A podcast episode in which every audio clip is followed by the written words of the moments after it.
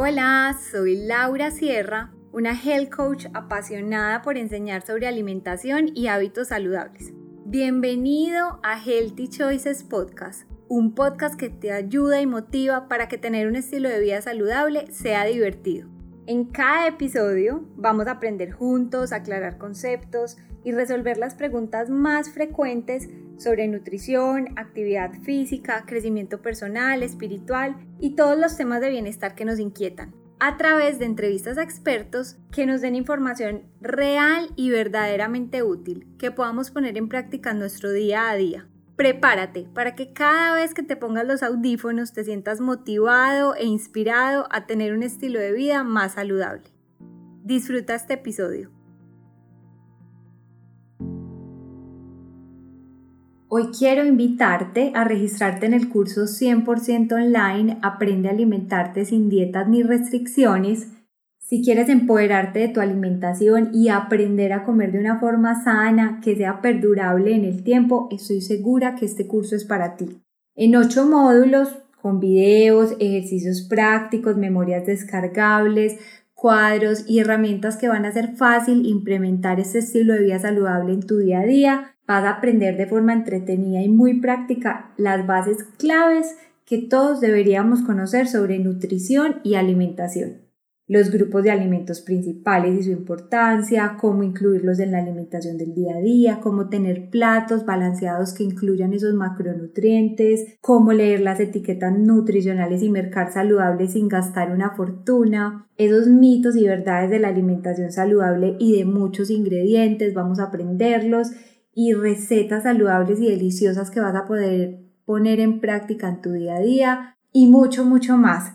Este curso es 100% online, puedes ir visualizándolo a tu ritmo, sin tiempos límites, sin horarios de clase, se ajusta perfecto a cualquier agenda, simplemente tienes tu usuario y puedes ir haciéndolo en tus tiempos. Así que si quieres conocer más, te invito a www.healthychoicesbylaura.com donde encontrarás toda la información.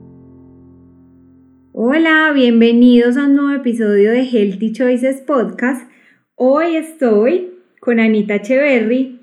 Eh, Anita es una persona muy, muy especial. Ella de profesión es odontóloga y ortodoncista y trabajó durante 33 años ejerciendo esta profesión, pero después de un tiempo empezó a sentir que había algo más y empezó a hacer una búsqueda espiritual y Hoy es una vocera y una gran profesora en temas de mindfulness. Ella estudió y se certificó en mindfulness para la reducción del estrés en España y a partir de eso ha venido estudiando muchos temas alrededor, mindfulness para niños, eh, indagación apreciativa. Bueno, ella nos irá contando un poco más. Entonces, Anita, bienvenida y muchas gracias por aceptar la invitación a este episodio. Mil gracias, Laurita. Qué rico estar por aquí contando todo esto tan maravilloso que, que ha cambiado tanto mi vida y que para mí es una pasión, se convirtió en un estilo de vida. Entonces me encanta, me encanta este tipo de invitaciones y mil gracias. Eh, no, gracias a ti. Y bueno, estamos aquí también para hablar del mindfulness y del estrés, porque es un tema que yo creo que todo ya y con muchas razones está relacionado al estrés, a los ritmos de vida que llevamos tan agitados, más ahora que estamos supremamente conectados, eh, donde la, división del trabajo, pues del espacio trabajo, familia, se ha, digamos que, eh, perdido un poco por el teletrabajo. Entonces, eh, no sé si empezamos, Anita, hablando del estrés, pues qué es realmente el estrés, qué pasa en nuestro cuerpo. Bueno, en realidad el estrés es una alarma es una alarma que nos indica que hay una amenaza externa, ¿cierto? Es como cuando eh, se prende el fuego en nuestra casa que se dispara una alarma. Igual pasa con el estrés. El estrés es una alarma que despierta un sistema fisiológico en el cuerpo que nos permite, como hay supuestamente una amenaza, nos permite salvarnos. Entonces todo ese sistema fisiológico se desencadena y eso es lo que hace que nosotros tengamos ciertos síntomas eh, cuando vamos, corremos, cuando tenemos miedo, cuando sentimos que algo nos está amenazando. Y esos síntomas pues se deben a todo ese cambio fisiológico del cuerpo. El estrés en realidad no es tan dañino como pensamos. Hay un estrés bueno que se llama el eustrés. Y es ese que te estaba contando, es ese que hace que si a mí yo voy pasando la calle y voy muy elevada y de pronto viene un carro y me pita, yo pego un brinco y en un solo salto estoy en la otra acera. O voy a coger una, alguna cosa, desconectar algo, me coge la luz, quiere decir que hay un corto o alguna cosa que me puede dañar, entonces yo brinco y me alejo. Y cuando yo siento esa amenaza, mi cuerpo inmediatamente hace que toda la parte fisiológica mía cambie. Entonces, ahí es cuando viene que salimos corriendo cuando alguien nos amenaza o tenemos una pelea y entonces se nos activan los brazos para defendernos y para poner límites y o, la, o los ojos se nos dilatan para poder correr y que no nos caigamos o los oídos se nos eh, aumenta mucho la audición para escuchar si viene algún peligro, como les pasa a los animales en la selva. Pero, ¿qué está pasando con nuestra vida diaria, como tú lo estabas diciendo? Que estamos con demasiadas amenazas ahora, pero no a veces son reales, no siempre esas amenazas son reales. Entonces ahí viene lo que se llama el otro estrés, que es el distrés. El distrés es cuando ya este tipo de reacción fisiológica se vuelve constante en el tiempo, en intensidad y en duración. ¿Por qué? Porque entonces yo supuestamente estoy sentada frente al computador y me llega un correo muy fuerte de alguien que necesita ya urgente esto y al mismo tiempo, como decías ahora, mi muchachito me está pidiendo que le sirva la leche y mi marido está esperando que le sirva la comida y se nos está juntando todo un montón de situaciones que nos están generando muchísima amenaza, pero es una amenaza diferente no es una amenaza como la que traíamos desde la época de los cavernícolas, que de ahí los seres humanos desarrollamos todo este sistema fisiológico de supervivencia, que es que ellos vivían en la intemperie, entonces apenas venía el tigre, pues ellos salían corriendo, su músculo se, se apretaban para poder correr, toda la sangre iba a las piernas y a las manos para poderse defender y correr, y su corazón latía más fuerte, pero ahora estamos viviendo eso sentados frente a un computador o sentados frente cuando nos llegan las cuentas de los bancos y las deudas o las cuentas de la tarjeta de crédito. Estamos viviendo todo ese tipo de amenazas que supuestamente no son tan reales, aunque sí lo son, pero son más de tipo de otro tipo de amenaza, pero nuestro cerebro no diferencia qué tipo de amenaza es. Y estamos reaccionando igualitico que reaccionaba el ser primitivo en la época de los cavernícolas. Entonces, cuando se prolongan en tiempo y en intensidad este tipo de situaciones, como las deudas, los problemas económicos, los problemas de pareja, los problemas en el trabajo, todo esto hace que nosotros aumentemos nuestro nivel de pensamiento, de preocupación, nosotros en Mindfulness lo llamamos rumiación, y esa rumiación y ese pensamiento que está volviendo casi que, eh, como se, pues como se va volviendo casi cíclico, o sea, se va volviendo obsesivo, es la palabra, ese pensamiento se nos va volviendo obsesivo, obsesivo, obsesivo, hace que se nos dispare ese mecanismo fisiológico todo el tiempo y ahí es cuando viene el estrés malo o distrés. Muchas veces no lo identificamos porque pensamos que pues no lo relacionamos con el estrés entonces muchas veces eh, uno le dice a alguien, pues de pronto estás muy estresado, no sé, tengo, tengo mucho, me está dando mucho migraña, y yo, ¿será que estás muy estresado? No, pero si yo estoy súper tranquilo y muchas veces ni siquiera lo asociamos con que es estrés. Exacto. Imagínate que cuando yo doy mis clases en, en, el curso de mindfulness sobre estrés, yo les digo a los alumnos, miren, nosotros vamos donde el médico general ahora y vamos y entonces tenemos una migraña y entonces el médico nos pregunta, ¿usted está muy estresado? O estamos con problemas digestivos y el médico nos pregunta, ¿usted está muy estresado? Y la gente sale furiosa donde el médico porque dice, no, pero ahora todo pues es estrés. Y resulta que sí.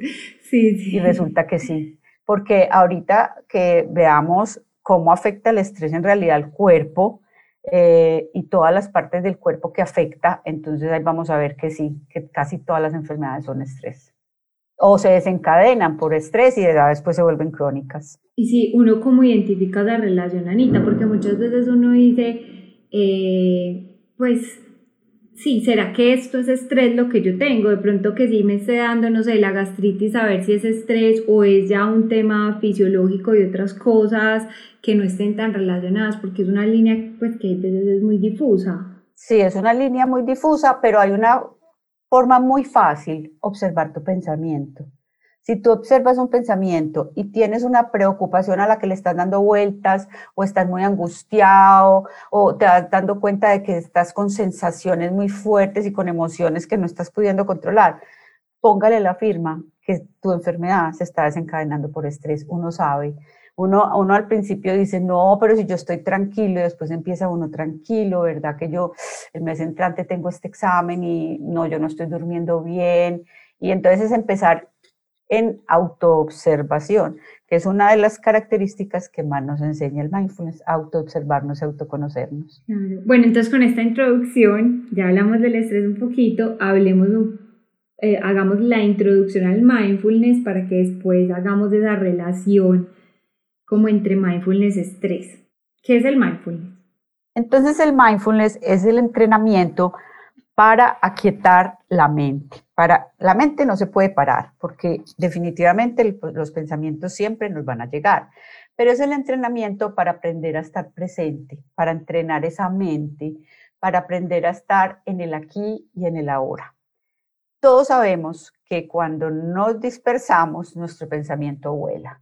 Al pensamiento le fascina divagar, o sea, él llega, eh, nos manda para el pasado a recordar lo que vivimos, añorando lo que vivimos, o nos manda para el futuro, eh, pensando en lo que tenemos que hacer, y casi nunca estamos en este momento. Y en realidad la vida se nos pasa sin estar presentes. Eso es lo más triste de la vida. Yo a veces, como yo apenas hace como 7, 8 años practico mindfulness, yo a veces mis compañeros de la universidad hablan y dicen tal cosa en la universidad y yo, Dios mío, ¿yo dónde estaba? No me acuerdo.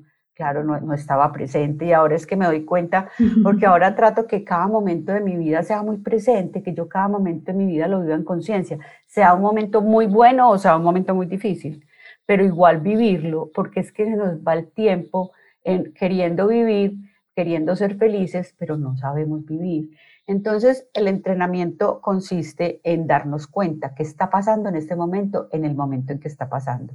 Y es un entrenamiento de la mente y es aprender a darnos cuenta que la mente se nos fue al futuro, se nos va al pasado y volver a traerla. O sea, mindfulness viene a ser el darnos cuenta, darnos cuenta que nos fuimos del momento presente.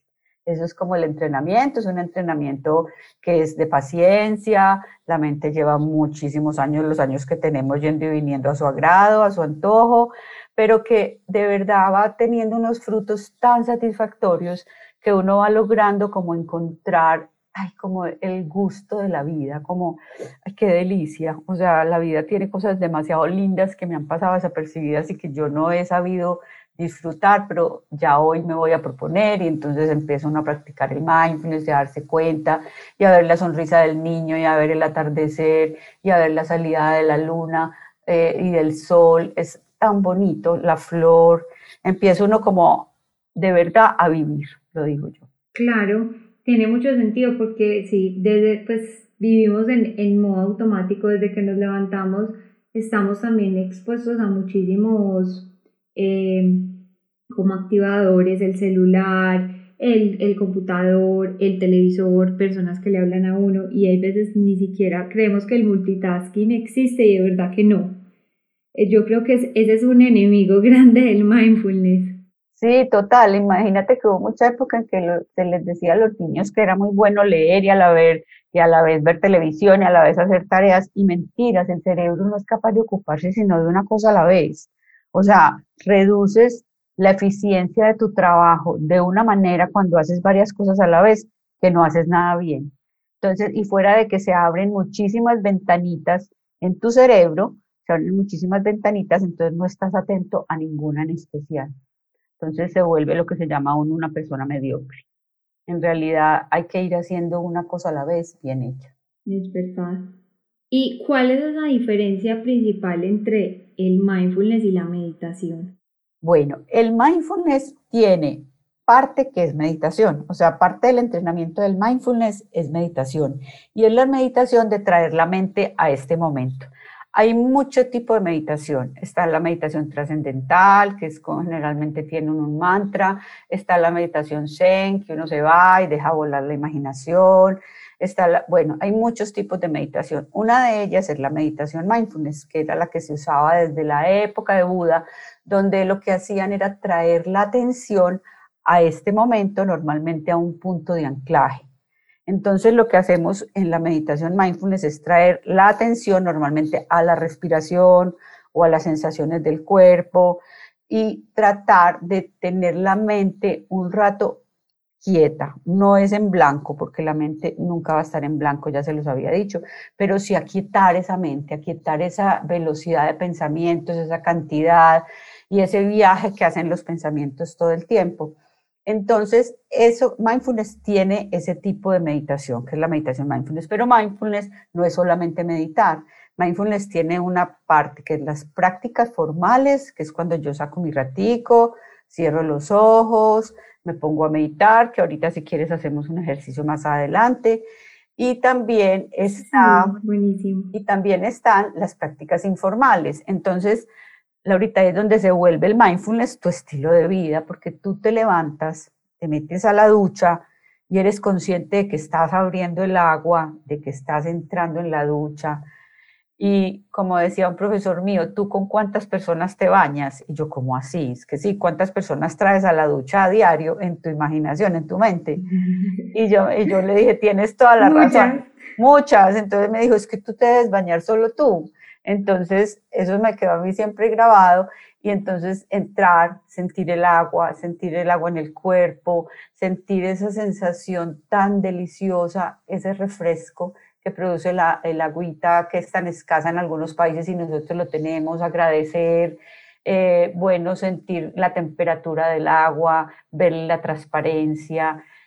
Mejor dicho, el baño se vuelve un disfrute con mindfulness.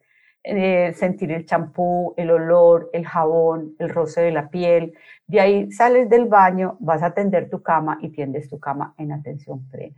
Cada arruga, las tiras, después vas, te haces tu desayuno y como les voy a contar ahora, si hablamos un poquito de, de mindfulness en la alimentación, que no es solamente comer, sino también preparar los alimentos en atención plena. Entonces saca uno su arepa, su huevo o su jamón o su, lo que vayas a hacer o tu cereal, pero te vas dando cuenta que abriste la nevera, que sacaste el cereal.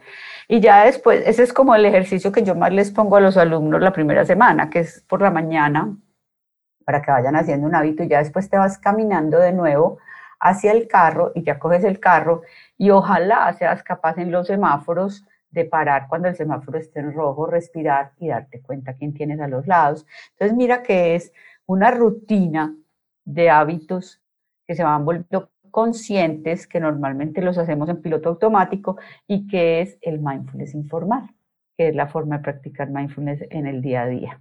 Y esa es la que se vuelve el estilo de vida. Claro. Y entonces, ¿cuáles son esos beneficios ya en temas de salud de de esta, toda esta práctica del mindfulness? Bueno, el mindfulness tiene tantos beneficios que de verdad a veces a uno ni le creen, porque te voy a contar que es una técnica que ha sido muy estudiada a nivel científico, porque precisamente los cursos que hacemos duran ocho semanas, porque ahora con el descubrimiento y el premio Nobel con la neuroplasticidad, se han dado cuenta cómo el cerebro se modifica en la medida en que uno va haciendo ese entrenamiento mental, cómo cambia las conexiones neuronales del lugar, ya no están volando por todo el cerebro, sino que están enfocadas en un punto. En ese punto el cerebro se engrosa. Y al engrosarse el cerebro en esa parte, pues generalmente hay mucha modificación de los, del cerebro y todo eso se ha estudiado científicamente. Entonces se han visto todos los beneficios. Entonces empecemos porque tiene beneficios físicos, mentales y emocionales. Los físicos, todos los beneficios de salud que pueda nombrarles, de los que los digestivos, los de presión arterial, hipertensión, eh, bueno, el azúcar se reduce, el dolor crónico se, merma, eh, el sistema inmune sube, las alergias disminuyen. Mejor dicho, es que ni le creen a uno. He tenido pacientes de psoriasis en que eh, la, rasquiña y el brote se les reduce impresionante porque eso es algo inmunológico. Y he tenido muchos pacientes de fibromialgia y disautonomía también que se han mejorado impresionante. Y en este momento estoy con varios pacientes de crisis de ansiedad, pero eso ya es la parte emocional que también mejora impresionante. Entonces esa es la física. La mental, pues imagínate, reduce ansiedad y estrés. Entonces con eso las crisis de ansiedad, el estrés, el miedo, la, todo esto el burnout que se está viendo tanto ahora en los médicos, en los profesores, toda esta fatiga crónica, toda esta parte psicológica es impresionante lo que mejora el mindfulness porque aquieta un poquito ese pensamiento, esa loca de la casa que llamamos nosotros, que es la que a veces genera todos estos tipos de, condiciones mentales. Y en la emocional, que a mí me encanta explicar esta parte, en la emocional tú te aprendes a conocer, porque cuando tú practicas mindfulness, aprendes a darte cuenta de tus pensamientos. Cada pensamiento normalmente genera una sensación y una emoción. Entonces tú te vuelves el observador de ti mismo, de tus pensamientos, de tus sensaciones y de tus emociones. Y al yo volverme ese observador, me aprendo a conocer. Si yo me aprendo a conocer, entonces ya no voy a juzgar tanto a los otros afuera, sino que me voy a mirar yo más adentro y voy a decir yo porque estoy reaccionando frente a esto, a mí qué me pasa, qué, qué, pensamiento tengo, qué sensación estoy teniendo y qué emoción es la que me está embargando en este momento que estoy así como tan indispuesta, como tan aburrida. Bueno, esa es la primera parte que es tu autoconocimiento. La segunda, autogestión emocional es impresionante cómo aprende uno a no engancharse. Aprende uno a responder en vez de reaccionar. Porque como estás tan atento a ti, a qué estás sintiendo con lo que esa persona te está diciendo, eres capaz de darte cuenta que ya le vas a reaccionar. Entonces eres capaz de hacer una pausa, parar y decirle, mira, ¿sabes qué? En este momento estamos de pronto muy ofuscados, dejémoslo para dentro un rato que estemos más tranquilos y seguimos conversando. O permito que la otra persona termine de hablar, la escucho y después le respondo y no le reacciono, porque normalmente la reacción es automática, en cambio la respuesta es consciente y voluntaria. Entonces nos volvemos en que vamos generando espacios antes de reaccionar. Esa es la segunda parte que me encanta a mí de la parte emocional. La tercera, se mejora la comunicación impresionante, porque tú aprendes a escuchar. Entonces se vuelve una comunicación muy consciente, muy, muy presente, una comunicación muy asertiva, una comunicación donde no hay contraataque, donde no hay crítica, donde no hay juicio, sino que tú escuchas al otro y también desarrolla mucha empatía y compasión. Entonces tú eres capaz de ponerte en los zapatos del otro y darte cuenta que él está sufriendo y que en este momento tú también lo has vivido y lo has sufrido y no lo juzgas. Y por último, que es la, de pronto la más importante ahora con los niños, es que mejora impresionante la concentración en los niños y la memoria y los adultos también, tanto que se están tratando muchos eh, pacientes ahora con déficit de atención adultos con el mindfulness. Se mejora muchísimo la memoria y la concentración. Y en los colegios lo estamos aplicando desde niñitos muy chiquitos y ahorita nada menos estaba en una clase a mediodía con España en que ya estamos involucrando los niños desde el año. Antes los involucrábamos a los cinco años y vamos a empezar a sembrar semillas. no, propiamente un niño de un año no te va a hacer mindfulness, pero sí se le van a poder sembrar muchas semillas que cuando llegue a los cinco va a tener una ventaja súper grande con los compañeritos de cinco años que no lo practicaron esos cuatro años o que no tuvieron por lo menos el modelaje y el ejemplo de los profesores mindfulness.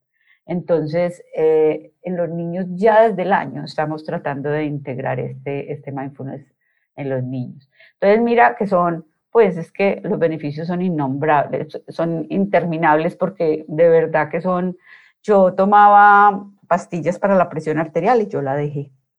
Eh, yo en este momento regulé mi presión arterial.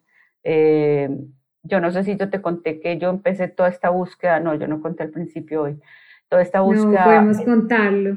Ah, bueno, toda esta búsqueda espiritual, yo la empecé por una depresión que tuve a los 32 años. Yo hice una depresión profunda. Y, y yo ya siendo odontóloga, con los hijos, con el marido, con todo bonito y todo bueno, yo decía, pero ¿qué es esto? Uno viene a la vida nomás a tener hijos, a casarse, a trabajar, aquí tiene que haber algo más. Y ahí fue cuando empezó toda esa búsqueda mía, esa búsqueda por, por decir que hay más, para qué estamos acá, cuál es nuestra función. Y ahí recordé que a mí me encantaba enseñar. Cuando yo era chiquita, yo pedía tableros de Navidad y, y, les enseñaba a las niñas que trabajaban en mi casa, les enseñaba a leer, a escribir, a sumar y a restar, mantenía la cartilla de coquito. Y ahora me reencontré cuando encontré el mindfulness, que era una forma muy hermosa de enseñarle a la gente a no sufrir tanto, a disfrutar y a, encontrar esa felicidad que tanto anhelamos, que no sabemos, pero la tenemos al frente y a veces no la vemos. Y, y a volver a, a, practicar eso que era mi, mi, mi sueño, que era servir y enseñar.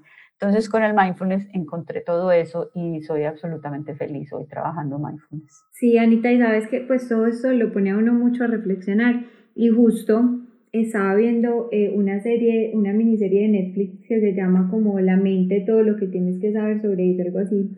Y, eh, o La mente en pocas palabras, exactamente. Esa es buenísima. Y mira que ellos muestran, por ejemplo, el caso de unos presos en Estados Unidos donde digamos que han estado eh, realizando prácticas de mindfulness y cómo cambia su actitud, su agresividad, eh, su visión de la vida, pues muestra un proceso muy bonito, que es otro como esos resultados y también hablan de las personas con depresión, los cambios que se evidencian cuando eh, la medicación y el tratamiento psicológico se acompaña de todo un proceso de meditación y de mindfulness. Entonces, digamos que cobra mucho sentido, esto lo muestran desde la ciencia y, vale la pena recomendarlo y que quienes están interesados en este tema lo vean, porque evidencia mucho, digamos, ese poder mental que tenemos y que estamos desaprovechando, porque para mí el mindfulness tiene que ver mucho con eso, como, como digamos que no desaprovechamos ese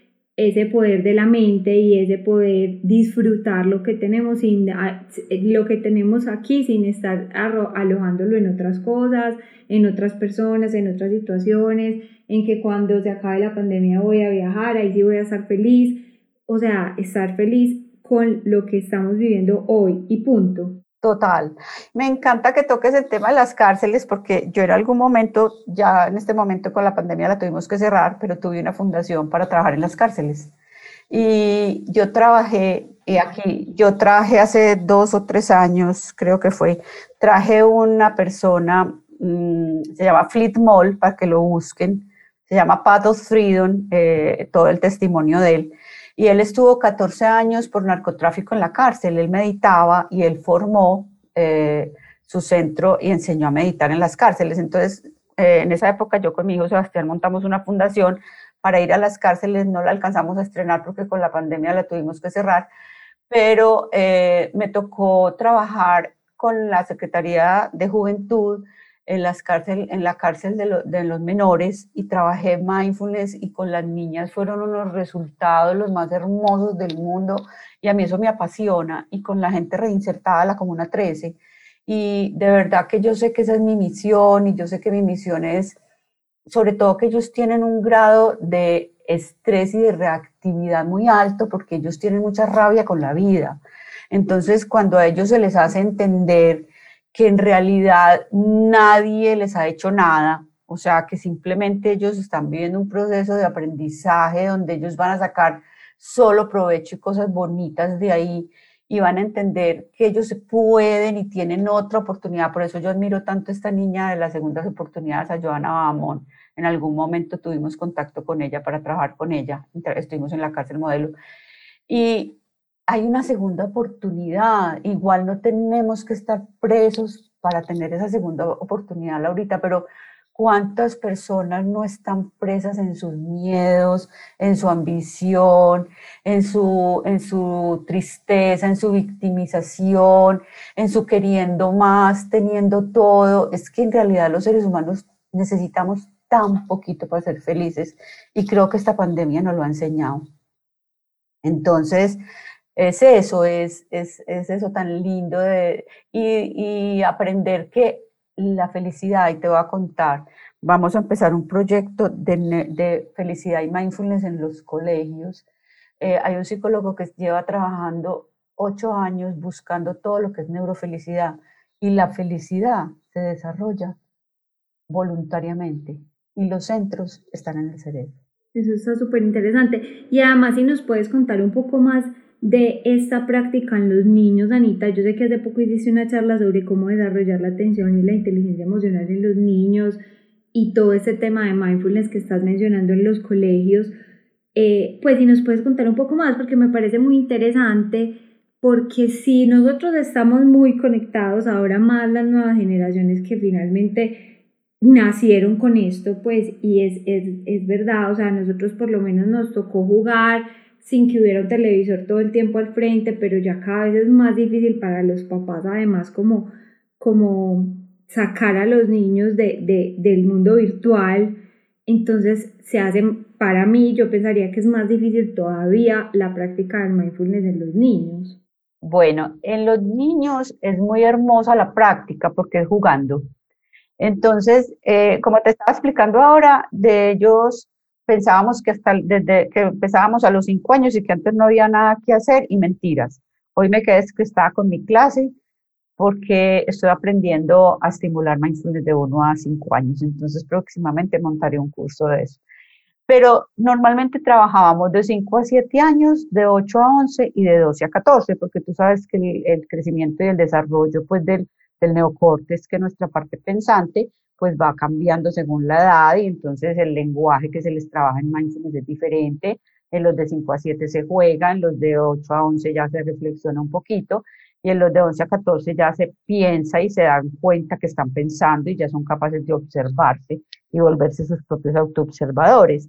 Pero entonces lo más lindo que se trata de inculcar en los colegios es que llegamos y entrenamos los profes, ¿cierto? Entrenamos los profes para que diariamente, cinco minutos en las mañanas, trabajen ya sea atención en los sonidos, atención en la respiración, atención en el cuerpo, atención en, a la naturaleza, o sea, les trabajen, pero según la edad se hacen unas prácticas diferentes. Y después de que se entrenan los profes, se les monta un programa de piloto de ocho semanas. Eh, primero se entrenan los profes en mindfulness, o sea, para que ellos se vuelvan personas mindfulness, ¿cierto? Entonces entrenan en mindfulness de adultos. Pero después se les hace un programa piloto de ocho semanas de cómo plasmarlo en el colegio y de que cinco minutos por las mañanas lo apliquen. O muchas veces suena la campana para, para que vuelvan de, del descanso y hacen un minuto de silencio. O, entonces eso va introduciéndose muy lento, de forma de juego, pero que la, el modelaje que ellos tienen, o sea, el ejemplo de su profe, más la, la, persistencia y creando los hábitos, se va volviendo tan natural volver del descanso y tener un minuto de silencio que ya ellos llegan, cogen posición sentados, cierran los ojos, esperan que suene la campana, pasa el minuto y ya después abren los ojos y lo abren. O sea, se va volviendo un hábito y ese hábito es el que va entrenando la atención. Y en ese entrenamiento a la atención, cuando ellos menos piensan, se van volviendo personas muy atentas, muy, muy eh, conscientes, muy ecuánimes. Bueno, la segunda parte, entonces, fuera de que desarrolla atención y se les entrenan primero los profes y después los niños, la segunda parte es que se desarrolla mucho, muchísimo la empatía y la compasión y se les trabaja, primero a los profes, se les da mucho trabajo emocional y compasivo, primero para que sean compasivos con sus alumnos y segundo para que después los niños entiendan qué es la compasión y la empatía, porque hoy el bullying está siendo un problema muy grande en los colegios. Entonces, si tú eres empático, si tú eres capaz de ponerte en los, en, los zapatos del otro y, y, y ya explicarle que la empatía se diferencia de la compasión en que ya tú eres empático y tú puedes sentir que el otro sufre y sentir, no, no lo voy a dañar porque el otro está sufriendo y yo sé lo que es sufrir, ¿cierto? Pero si yo ya me vuelvo compasivo, yo digo, ¿en qué te puedo servir? ¿Cómo te acompaño? Entonces es muy bonito porque los niños van desarrollando empatía y una compasión innata que va disminuyendo el bullying en los colegios y todo eso. Entonces, eh, con la parte de, los programas y de las computadoras y de todo esto, es imposible pelear con ellas, pero sí se pueden educar los padres para que hayan horarios, hayan límites y haya todo. Ya llegó una edad que es los 12, 13 años. ¿Qué pueden hacer los papás? No, poner normas. ¿Qué pueden hacer los papás también como para complementar esto en la casa? Sí, normas, pero yo pienso que también hacer el curso de papás, porque, porque igual el niño llega respirando y les dice, papito, no te ofusques, respira, y el papá, entonces, entonces ¿cómo, cómo hacer? Yo pienso que los colegios se debe proponer que tanto profesores como alumnos y como los papás de los alumnos tengan un entrenamiento donde todos sepamos, no quiere decir que todos nos vamos a volver, oh, no, pero que sepamos gestionar las emociones, no ser tan reactivos si el niño aprende a conocerse a sí mismo, a gestionar sus emociones, el coeficiente intelectual, tú sabes que hay, que hay inteligencia emocional y hay coeficiente intelectual. y, una vez eh, el coeficiente intelectual deja de ser tan importante y está dejando de ser tan importante en los colegios para ser más importante el la gestión emocional de un niño. Porque en las empresas a veces dicen que es mejor contratar una persona que no tenga un coeficiente intelectual tan alto, pero que sea una persona que sepa gestionar su equipo, que sea una persona empática, que sea una persona compasiva. Entonces, mira que es educar niños para un futuro, para el futuro que viene. Es que en el futuro que viene, ahorita las máquinas van a hacer la mayoría del trabajo. O sea, ya lo que se necesita es gente empática, que trabaje en equipo, que sean co-creaciones, líderes co-creativos, que sean ecosistemas, entonces, no, los seres humanos, como nos han educado nosotros, nos han educado de una forma muy egoísta. Ahora hay que educar a estos niños. En mindfulness se educan en una forma de ecosistemas, es muy distinto, donde lideran todos en su grupo, donde lideran por el bien mayor de su grupo. Es muy hermoso cómo se trabaja con ellos. Y bueno, entonces a un niño, te iba a contar una anécdota muy linda, a un niño que se distrae, no se le dice, hey, fulanito, te distrajiste, sino que se le dice, hey, fulanito o Pedrito, te diste cuenta que te distrajiste, te diste cuenta, porque lo importante es que él se dé cuenta, porque un niño con déficit de atención y hiperactividad en segundo se va y no se da cuenta. Ellos no se dan cuenta porque no hay conexiones, parece que falta glucosa en la parte de las conexiones neuronales. Entonces, ellos se van, no se dan cuenta y cuando menos piensan, el regaño, y ellos no se dieron cuenta que se fueron. Entonces, te diste cuenta, te diste cuenta. Tanto que los niños, eh, cuando hacemos el curso de mindfulness con niños, este curso se debería llamar darse cuenta. Todo el día me preguntas que si me di cuenta. Y entonces es... es sí, es que yo creo que aplica no solamente con los niños, yo creo que hasta con los adultos en este proceso. Total, total. Pero si empezamos a tener niños mindfulness y cada vez, mira, yo estoy viendo que por acá en el Oriente, cada vez están formándose en más colegios con toda esta filosofía mindfulness desde chiquitos, con toda esta filosofía de compasión, de asertividad, de, ecuanimidad, de no pasivos, no, no, no bobitos, no. Seres muy ecuánimes. Ecuánime es distinto a pasivo. Un ecuánime actúa, pero no, pero no agrede. Y eso es lo bonito. ¿Cómo educa uno al esposo en mindfulness, Anita? A los hombres en mindfulness para que, para que lo que uno les diga se acuerden, le paren bolas a uno, le pongan atención. es un reto. No, pero en realidad es que ellos son muy multitasking, es que a ellos les tocó la época del multitasking. Es verdad. Anita, y volviendo al estrés y al multitasking, cuando estamos en esos momentos de mucho trabajo, de acelere, tengo que entregar eso en la reunión, los niños están detrás, eh, tengo que conectarlos a la clase, bueno, ¿cómo traemos ahí estas prácticas de mindfulness como para hacer un pare y decir, a ver, como para hacer un reset, reset así en el momento? No, la respiración. La respiración es lo más importante. Miren, tan sencillo como respirar. Es que respiramos todo el día, pero no somos conscientes de que respiramos. Y en un momento de acelere estamos respirando de una forma muy agitada. Entonces lo más importante es decir, yo les tengo una, un truquito que es el pro. Paro, un segundito, paro, paro, paro. Voy a parar, digo paro. Respiro y observo observo en realidad qué está sucediendo, es que se me está volviendo la cabeza un nudo, por dónde voy a empezar. Entonces, lo más urgente, empezar con los niños a conectarlos a la clase, ¿sí? después de que los tenga conectados, ¿qué sigue? Lo que, lo, que sigue en importancia, entonces voy a monto la comida. Pero pro, hagan el pro, paren, respiren y observen. Las alumnas en clase me dicen, Anita, yo que llevo respirando lo que tengo de vida y yo nunca me he dado cuenta lo útil que es la respiración. Nunca. Y la respiración se nos va, se nos va cuando estamos muy agitados, es a mil y, no, y no pensamos. Entonces, si aquietamos la respiración, si aquieta el pensamiento, si aquieta la actividad, si aquieta la emoción y podemos pensar. Es, es respirar, es utilizar ese, esa arma que tenemos tan potente a la mano. Súper. Anita, ¿hay alguien que no debería eh, meditar o aplicar, pues, o hacer esta práctica?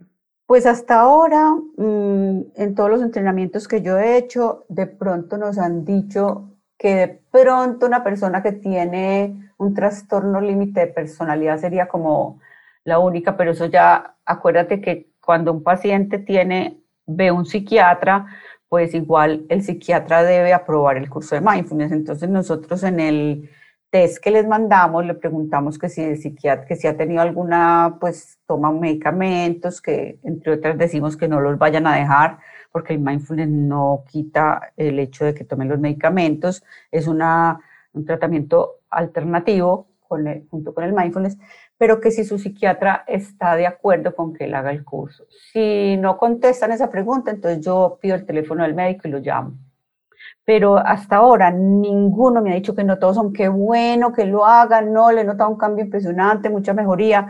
Entonces, en realidad, hasta ahora que yo sepa, no hay como nadie, como ninguna contraindicación así, como muy definida, no.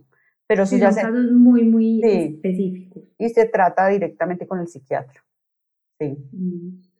Bueno, y hoy saltamos un tema que a mí me encanta y me interesa muchísimo como health coach y es el mindfulness eating o ese comer conscientemente, que yo creo que es una de las cosas en las que más fallamos, me incluyo porque hay veces como muy rápido, pero cómo, cómo aplicarlo en la comida, porque eso pues digamos acá me adelanto, tiene un montón de beneficios en cuanto a la digestión, en cuanto a la cantidad de comida que, que ingerimos, las personas que quieren perder peso o lo necesitan perder de peso ¿Qué, prácticas o qué recomendaciones nos das ahí?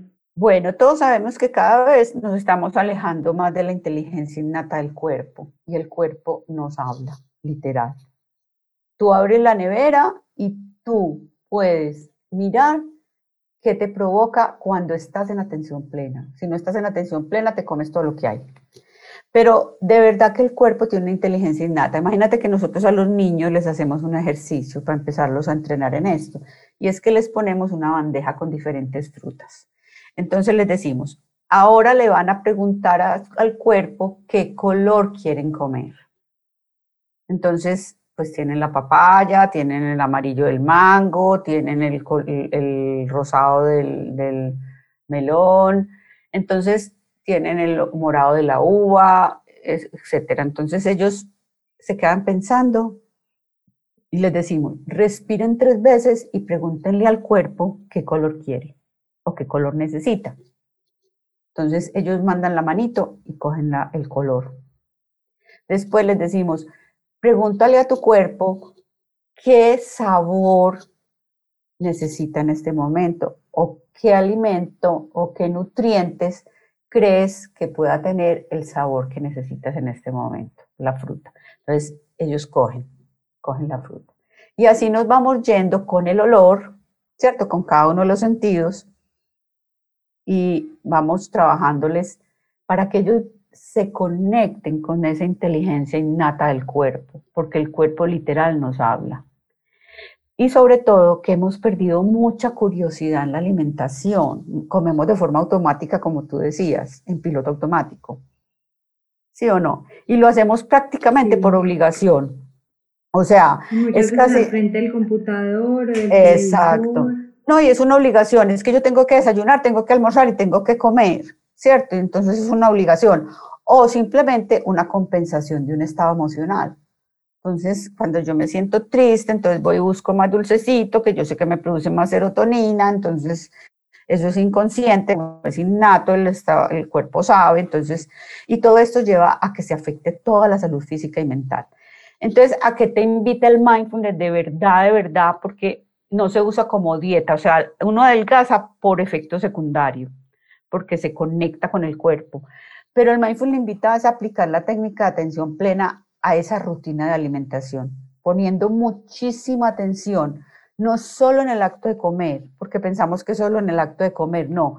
El trabajo empieza desde el mercado, qué voy a comprar para prepararme qué y qué voy a mezclar con qué y esto que con esto que me produce y así. Y también cuando cocinamos. Entonces, es muy bonito porque entonces yo ya cocino y en estos días una alumna decía que para ella cocinar era el mejor ejercicio de atención plena porque ella se mete en la cocina y cuando parte los alimentos ella es conectada y se va y se, y se mete de lleno en, en lo que está haciendo y lo disfruta y después mezclando los alimentos los disfruta. Entonces eso es lo que invita el mindfulness, aplicar todas estas técnicas de atención plena no solo en comer, sino también en la mercada y en la cocinada. Y abrir nuestra mente y apagar el piloto automático. Hacer un poquito más consciente de qué comemos, cómo lo comemos, lo que tú estabas diciendo, en qué actitud, en qué posición, con qué velocidad, con qué frecuencia, ¿sí? Y cómo nos hace sentir eso que comimos. Entonces, mira tan bonito, ¿qué comemos? cómo lo comemos y cómo nos sentimos después de haber comido ese alimento, ¿cierto? Acuérdate que los alimentos, sí. los alimentos tienen un componente emocional súper alto. Entonces yo muchas veces antes de comer me debo preguntar, Anita, ¿tienes hambre o es antojo y ganas de comer? Porque acuérdate que ahí es donde viene la ansiedad. ¿De verdad tengo hambre? ¿De verdad tengo hambre o es ganas de comer? Entonces esa es una de las preguntas. Primero, ¿Qué, qué como? ¿Cómo me lo como? ¿Y cómo me hace sentir? Y después, ¿tengo hambre o es ganas de comer? Imagínate que yo estoy comiendo y mi cerebro registra la saciedad a los 20 minutos de yo haberme metido el alimento a la boca. Entonces, si yo como muy rápido, muy rápido y trago, yo quedo embuchado y eso que dice uno, ay, comí mucho, pero ¿qué es esto? ¿En qué momento? Claro, si comes en 15 minutos y te tragas un platado, a los 20 apenas empiezas a sentir la saciedad y quedas súper maluco. Entonces la idea es comer despacio, masticar muy bien. Eh, otras recomendaciones que se dan es coger un plato no muy grande para que lo veas lleno, ¿cierto? descansar los cubiertos entre... Para no servirse uno tanto. Sí, exacto. Descansar los, los cubiertos entre, mientras masticas, los puedes apoyar, los puedes poner ahí en el plato, mientras masticas, hacer unas, unas masticaciones conscientes e ir viendo e imaginando cómo va bajando ese alimento cuando llega al estómago y cómo me voy sintiendo, porque a veces va uno en la mitad del plato, la gente me dice, me lleno rapidísimo. No es que te llenes rapidísimo, es que ya se hace el proceso de que tu cerebro registra la saciedad, porque ya llevas los 20 minutos comiendo. Entonces, en realidad, en mindfulness no se habla de dieta, se habla de la relación que tú tienes con la comida, ¿sí? Y se busca disminuir patrones de conductas inadecuados y volvernos nuestro propio coach nutricional. Eso es como lo que se busca con el mindful eating.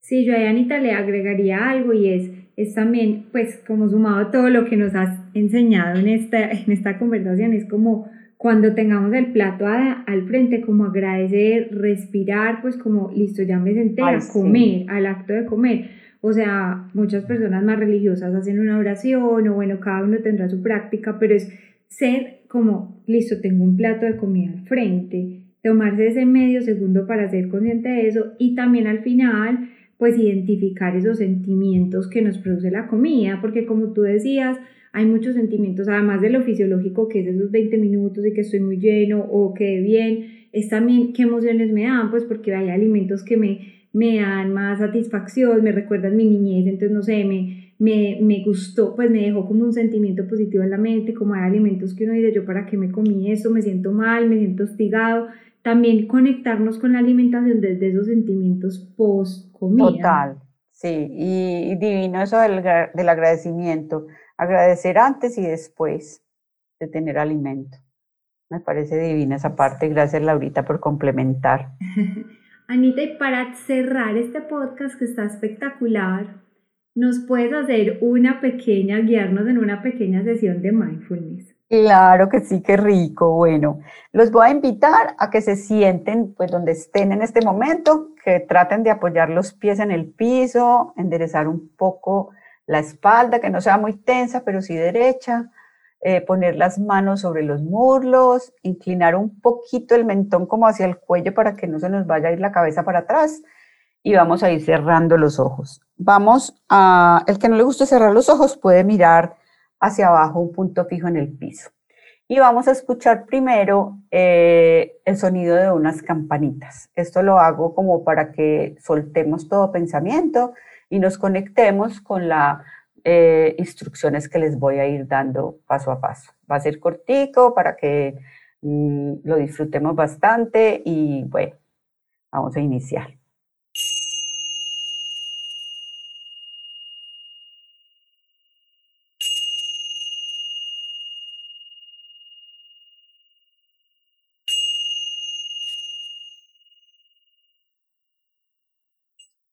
Comenzamos llevando toda nuestra atención a la respiración, a la entrada y a la salida del aire a nuestro cuerpo. Vamos a ir notando cómo al inhalar el aire entra a nuestro cuerpo y al exhalar el aire sale de nuestro cuerpo.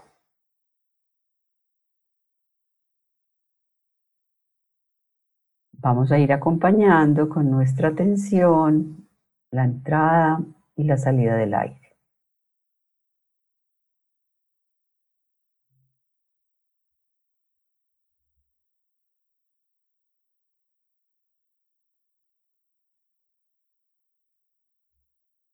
Ahora vamos a ir notando que al inhalar el aire es más fresco y al exhalar el aire es más cálido conectándote con la temperatura del aire.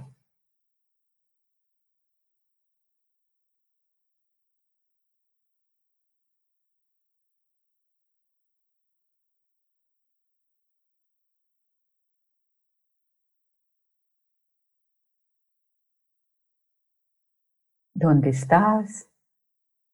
Si te has ido tras un pensamiento, una idea, un recuerdo, sin juzgarte y amablemente, retoma tu atención en la temperatura del aire.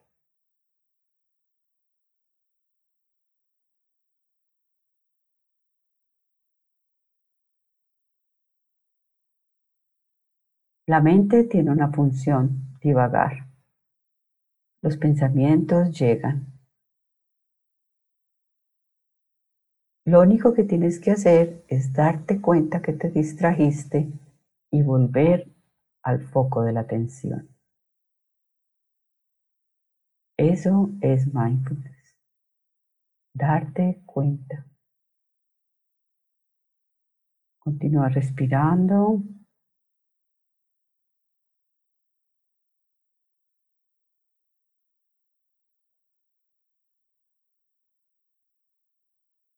Y ahora vas a llevar lentamente tu atención a tus hombros.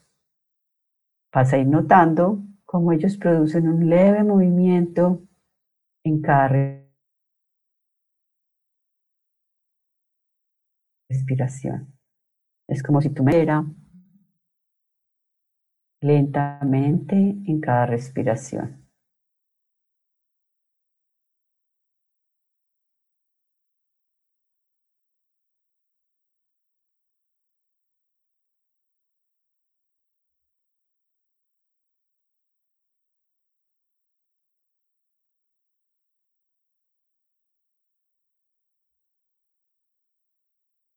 ¿Dónde estás?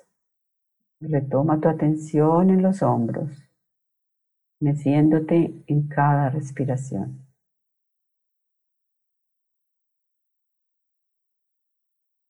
Y ahora vas a ir llevando tu atención a tu pecho. El movimiento que se produce en tu pecho en cada respiración. Vas a ir observando cómo tu pecho sale y entra en cada respiración.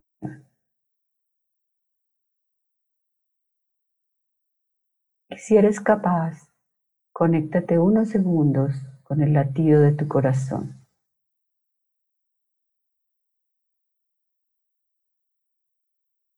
El presente se encuentra en el latido inminente de nuestro corazón, latido tras latido.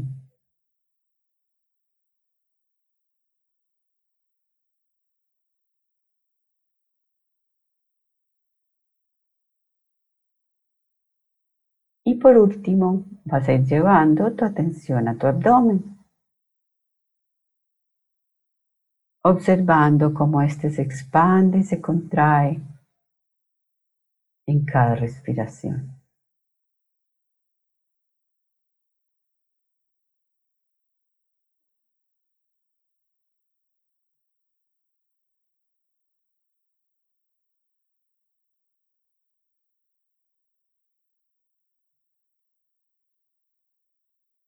Si te has distraído, no importa. Lo importante es que te des cuenta y vuelvas a traer tu atención a tu abdomen. Así vamos entrenando el músculo de la atención. Y cada vez te darás cuenta más fácil que te has distraído. Sin juzgarte, sin criticarte, de forma amable, eso nos pasa a todos. Y vas a imaginar que tu atención es un jinete que está cabalgando sobre tu abdomen. Y haz las últimas cinco respiraciones con el jinete cabalgando sobre tu abdomen.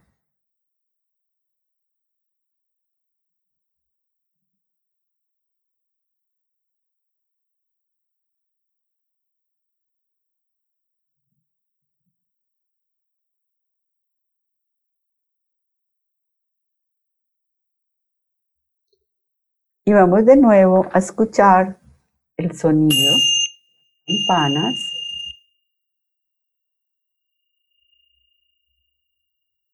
Y vas a ir abriendo lentamente los ojos.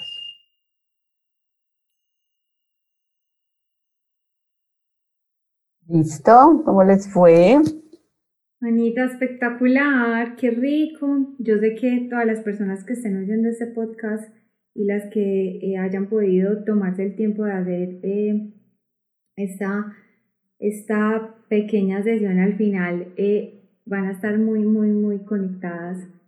A mí me encantó personalmente. Gracias. Qué rico. Y gracias por compartir todos tus aprendizajes y, y tu experiencia con nosotros. Y bueno, y a las personas que quieran conocerte más, cómo pueden contactarte, saber más de ti, saber más de Be Mindfulness, que no hemos hablado de este centro, pues donde tú es tu gran proyecto, entonces también como para cerrar con esta información. Bueno, eh, mi empresa se llama Be Mindfulness, al teléfono que se pueden contactar si quieren cursos o cursos para los niños o, o asesoría, pues en Mindfulness, es 314-681-7930. Eh, Andrea les responderá que es mi asistente. Y en internet, eh, la página web es www.bemindfulness.co. Termina en co. Y en Facebook, Be Mindfulness, y en Facebook, eh, en Facebook Be Mindfulness y en Instagram Be Mindfulness. Super, yo igual voy a dejar en las notas del programa todos estos links de esta persona que nos recomendaste que hacía las meditaciones en la cárcel, eh, el, el, Fleet Mall se llama. ¿Cómo se llama? Fleet Mall. Se escribe Fleet Maul. Y Path of Freedom se llama el, el eh, programa de él. Ah, súper. Camino de Libertad. Lo dejo en las notas del programa, junto también al, al, a la recomendación de la serie de Netflix que hablamos. Y bueno, Anita, espero tenerte en más episodios. Que qué energía y qué alegría tenerte por acá.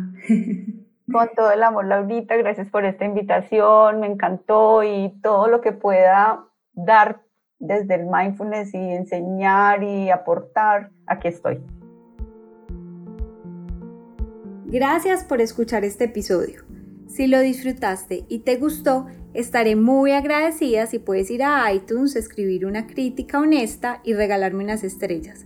Así me ayudas a que muchas más personas conozcan Healthy Choices Podcast, escuchen estos episodios y podamos seguir creciendo. Además, si tú no quieres perderte ningún episodio, puedes suscribirte en cualquiera de las aplicaciones en las que el podcast está disponible, como Apple Podcast, Google Podcast, Anchor o Spotify. Solo tienes que buscar Healthy Choices Podcast y darle suscribir. Después de cada episodio, te animo a que vengas a saludar a Instagram en arroba Healthy Choices by Laura para que continuemos la conversación, me compartas tus dudas, comentarios, experiencias y que podamos hacer de este tema aún más interesante. Hasta la próxima.